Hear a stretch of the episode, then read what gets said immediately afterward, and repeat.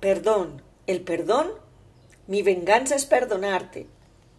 Padre Alberto Linero, en su libro No alimentes el rencor. Toma el capítulo 3, lo que se ha perdido y lo que es preciso recuperar, con la intención de que compren el libro y se alimenten de la parte que más les guste y lo apliquen a ustedes, como nos dice la Cámara de Comercio de Medellín para Antioquia, en los trabajos de protocolo de familia y buen gobierno corporativo entre socios de familia empresas, es tan eh, personalizada la comunicación y el trabajo continuo que debe ser como un traje a la medida. Las decisiones que toman los otros también nos afectan y nos traen consecuencias que con seguridad no podemos controlar, pero sí podemos decidir cómo reaccionar ante ellas. ¿Qué perdemos tras una ruptura? Tres cosas. La libertad, la paz, la dignidad. Empecemos con la paz. Uno. Quien está ofendido, quien sufre de rencor, quien está poseído por el resentimiento, está necesitado de paz, tranquilidad, serenidad. No hay sosiego en su corazón.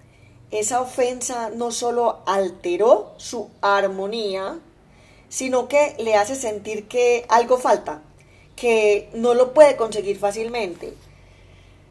Enfocarnos en recuperar la paz perdida y de esa manera estar dispuestos a entablar otra vez relaciones con los demás seres humanos con los que interactuamos, como por ejemplo la comunicación a través de un mediador imparcial durante todo el año con disciplina es una de las recomendaciones de la Cámara de Comercio a través de protocolo y de muchos asesores eh, para eh, como John A. Davis, el autor de Generation to Generation, en ese em, traslado y relevo generacional. Ese vacío solo se llena con amor, con el amor de Dios.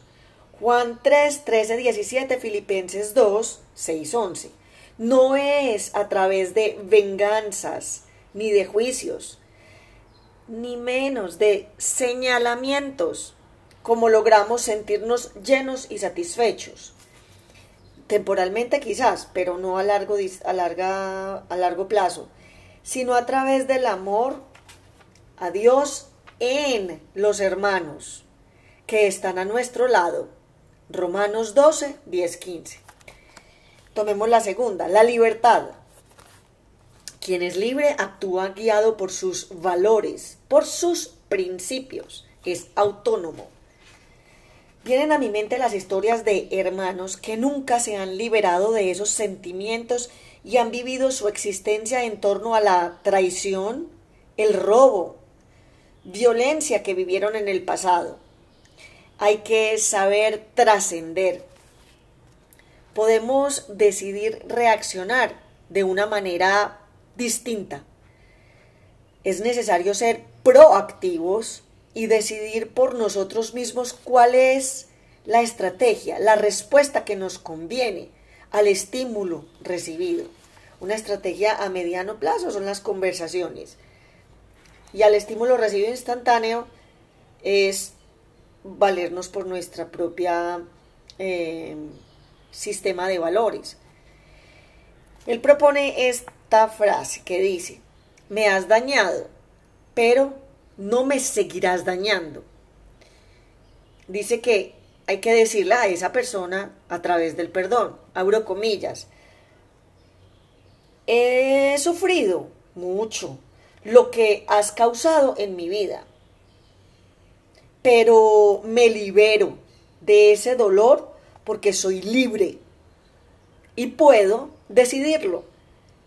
Tu maldad no me hará ser malvado. No soy como tú. Soy alguien que entiende que lo mejor es perdonar. El amor libera. Gálatas 4, 22, 31. Hacer depender nuestra vida de la posibilidad de desquitarnos o no de aquel que nos dañó, creer que todo tiene que ser visto desde el prisma del dolor que padecemos, no nos permite avanzar.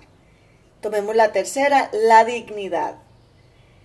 Se pierden los valores y principios cuando lo que nos impulsa es la venganza.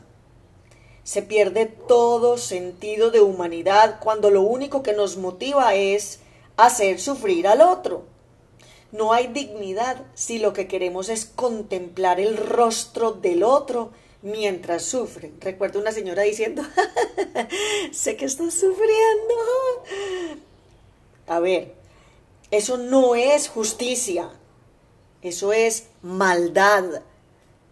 Nuestra dignidad nos hace pensar, hablar y actuar de una manera diferente a ese que nos dañó. No somos igual a él o ella. No tenemos el mismo estatus moral.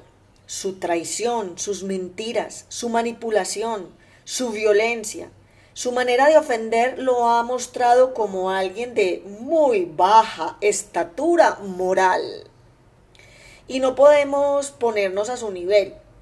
Creer que la salida es desquitarse, ofenderlo con las mismas palabras, ejercer la violencia de la que fue capaz, urdir sus mismos planes de venganza que niegan toda presencia de la justicia y de los, y de los principios éticos.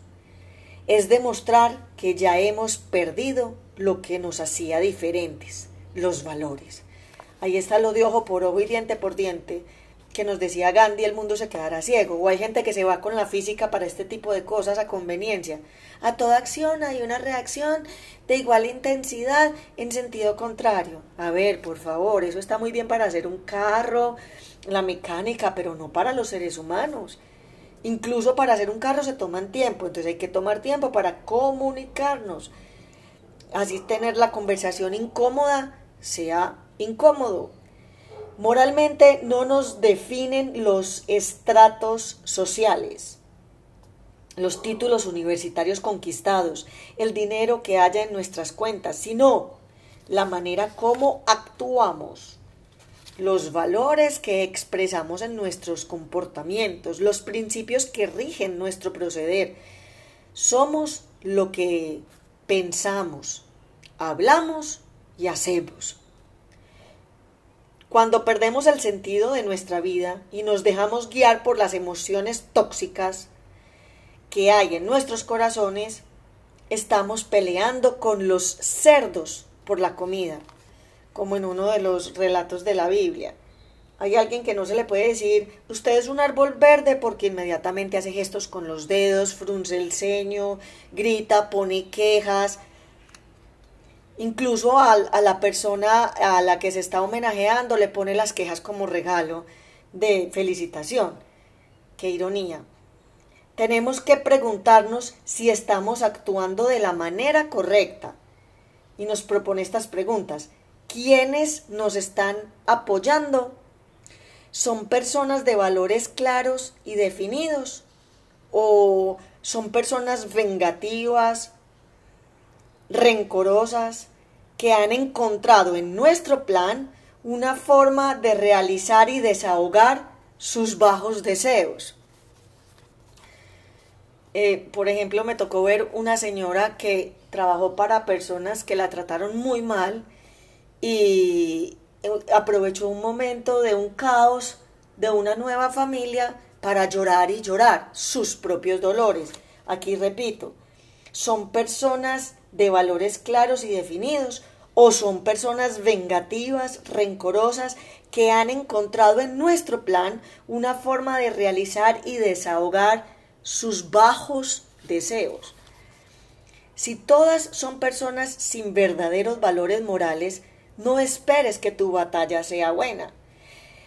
El que perdona demuestra que el otro ha interrumpido su paz, claro. Se ha llevado seres que ama. No solo se los ha llevado, los ha envenenado. lo ha golpeado muy duro, pero no le ha quitado su dignidad. El perdón es una manifestación de gran estatura moral, porque es la expresión de quien entiende que la vida no se resuelve con acciones malévolas, sino con el amor y el servicio. Nos comportaremos de acuerdo a nuestra dignidad, así ellos hayan actuado de la manera más baja al enfrentarnos y tratar de dañarnos. Que nos quiten todo, pero no nuestra dignidad de hijos de Dios que nos define para siempre. No somos simples víctimas de la acción del otro. Somos sujetos capaces de discernir cómo respondemos y cuál es el camino a seguir. Ya lo he dicho, el camino, la comunicación ordenada, mediador imparcial, etc. Nos han causado mucho dolor su comportamiento. Nos cuesta aceptar lo que hemos vivido nos arde el corazón y quisiéramos desquitarnos, pero entendemos que somos diferentes y que tenemos una manera de actuar bien distinta a la de ellos. El perdón es el camino para liberarnos de esa necesidad que nos hace ser dependientes y de la pérdida de dignidad que definitivamente nos hunde en el barro de la ignominia Insisto en que a veces, en el bello discurso de lograr la justicia, lo que se esconde es un deseo profundo de venganza. Por ello que se tiene que tener muy claro y sin apasionamientos qué es lo que en realidad entendemos por justicia y cómo se puede aplicar. Vivir toda la vida para hacer sufrir a alguien, o sentir que la llama de nuestra existencia está alimentada por el deseo profundo de ver al otro en las peores situaciones, eso no es vida, es un remedo de vida. No es un acto mágico. ¡Ay! Llegó la Navidad. ¡Que viva el perdón! ¡Magia! No es un acto mágico. Página 88. El que permite que aparezca el perdón, sino el fruto del ejercicio constante de un ser humano que decide ir en contra de cualquier instinto animal de desquite y se deja arrastrar por las fuerzas del amor. De perdonar y reconciliarse, que son eh, diferentes algunas actitudes de la otra persona y unas condiciones objetivas de cambio en la situación. Una cosa es recuperar la paz perdida, ese es el perdón, y otra es reconstruir la comunión, la comunicación, la responsabilidad con la persona que nos ha dañado o las personas, ya que muchas veces hacer esto es imposible y hasta malsano. En algunos casos hay que aplicar la frase que le escuché a un amigo. Abro comillas. Te perdono, pero te envío a mis abogados. Sí, a veces el perdón no exime las consecuencias legales. En este contexto, siempre recuerdo el caso del Papa Juan Pablo II, quien fue a visitar a Atza, su agresor, y lo perdonó, pero este siguió pagando su condena en la cárcel. Sé que todo el mundo habla de la importancia de el perdón. Ay, hay que perdonar, perdonen, es Navidad, el perdón, la felicidad. Repito, página 89. Sé que todo el mundo habla de la importancia del perdón, pero sé también que perdonar no es fácil. Y creo que eso ocurre en parte porque rara vez nos ofrecen las herramientas para lograrlo. Por eso, en los capítulos que siguen, me dedicaré a seguir una suerte de hoja de ruta para perdonar. Ahí es donde los invito a comprar el libro para que hagan la ruta ya de manera personal. Gracias por escuchar.